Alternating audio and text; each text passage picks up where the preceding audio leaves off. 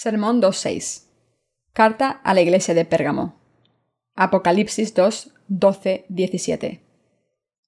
Y escribe al ángel de la iglesia en Pérgamo. El que tiene la espada aguda de dos filos dice esto. Yo conozco tus obras y dónde moras, dónde está el trono de Satanás. Pero retienes mi nombre y no has negado mi fe, ni aun en los días en que Antipas, mi testigo fiel, fue muerto entre vosotros, donde mora Satanás.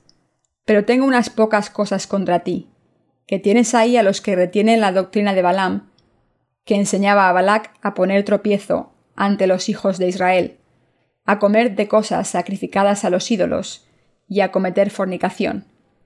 Y también tienes a los que retienen la doctrina de los Nicolaitas, la que yo aborrezco. Por tanto, arrepiéntete, pues si no, vendré a ti pronto y pelearé contra ellos con la espada de mi boca.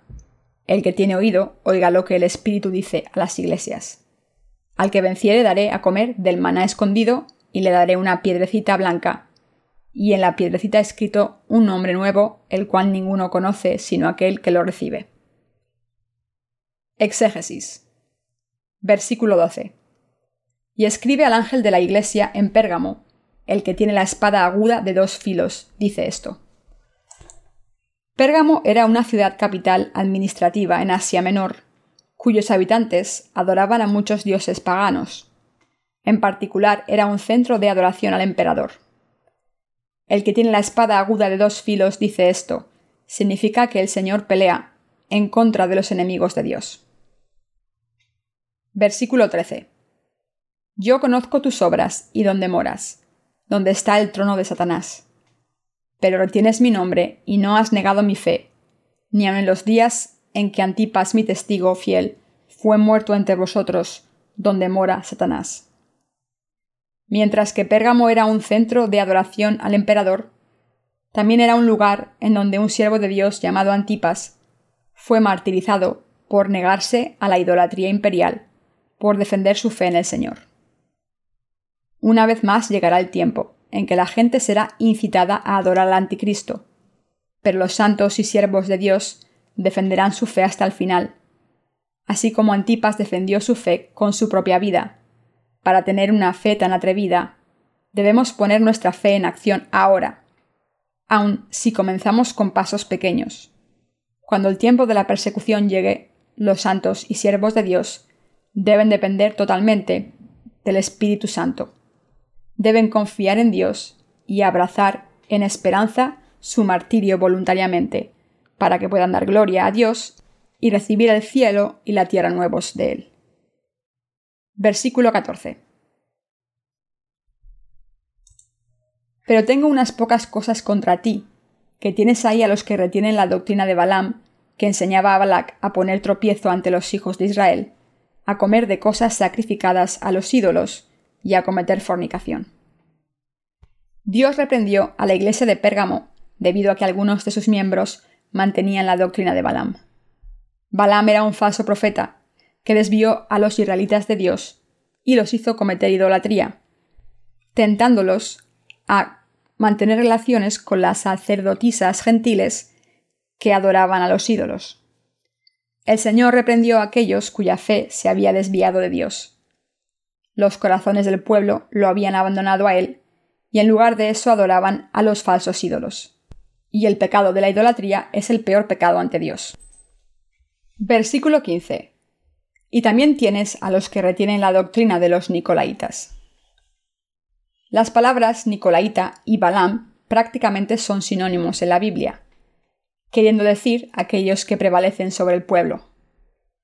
Cuando Dios dijo que existen aquellos que mantienen la doctrina de los Nicolaitas, esta era otra forma de decir que la Iglesia de Dios debe rechazar a aquellos que sostienen las doctrinas de Balaam. Aquellos que siguen estas doctrinas de los Nicolaitas y Balaam eran aquellos que seguían la idolatría y las ganancias materiales. Tales personas deben, desde luego, ser expulsadas de la Iglesia de Dios. Versículo 16. Por tanto, arrepiéntete, pues si no, vendré a ti pronto, y pelearé contra ellos con la espada de mi boca. Por tanto, Dios le dijo a la iglesia de Pérgamo que huyera de la falsa adoración a los dioses y de su persecución de ganancias mundanas, y regresara a la fe correcta, advirtiéndole de que a menos que se arrepintiera, él pelearía contra ellos con la espada de su boca. Esto es, en otras palabras, una escritura severa en la cual Dios advirtió que él castigaría a aquellos que no se arrepintieran de seguir las doctrinas de Balaam, aun si eran creyentes. Aquellos que oyeron esta advertencia de Dios y regresaran a ella, vivirían física y espiritualmente. Pero aquellos que no lo hicieran, se atarían a su destrucción física y espiritual. Para que los santos y siervos de Dios sean bendecidos en esta tierra y más allá, deben escuchar la palabra de Dios y seguir al Señor con su fe. Versículo 17. El que tiene oído, oiga lo que el Espíritu dice a las iglesias. Al que venciere, daré a comer del maná escondido, y le daré una piedrecita blanca, y en la piedrecita escrito un nombre nuevo, el cual ninguno conoce sino aquel que lo recibe.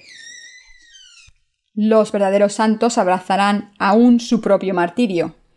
Dios nos dice que aquellos que sean martirizados en su nombre él les dará la comida del cielo y grabará sus nombres en su reino. Para nosotros vivir física y espiritualmente, debemos escuchar lo que el Espíritu Santo ha dicho a la Iglesia de Dios. Para aquellos que venzan, esto es, aquellos que ganen la batalla en contra de los seguidores de Satanás, Dios dará la justicia de la fe que los libera del pecado, y por su fe escribirá sus nombres en el libro de la vida. La Biblia nos dice repetidamente en varios pasajes diferentes que aquellos que perseveren hasta el final recibirán la salvación. En otras palabras, los santos necesitan ser pacientes en el final de los tiempos, para que puedan defender su fe en el Evangelio del agua y el Espíritu. Los nombres de los nacidos de nuevo están escritos en el libro de la vida. Por lo tanto, los creyentes deben entrar al cielo no persiguiendo ganancias materiales y mundanas, sino venciéndolas por fe, hasta el mismo día en que estén finalmente delante de Dios.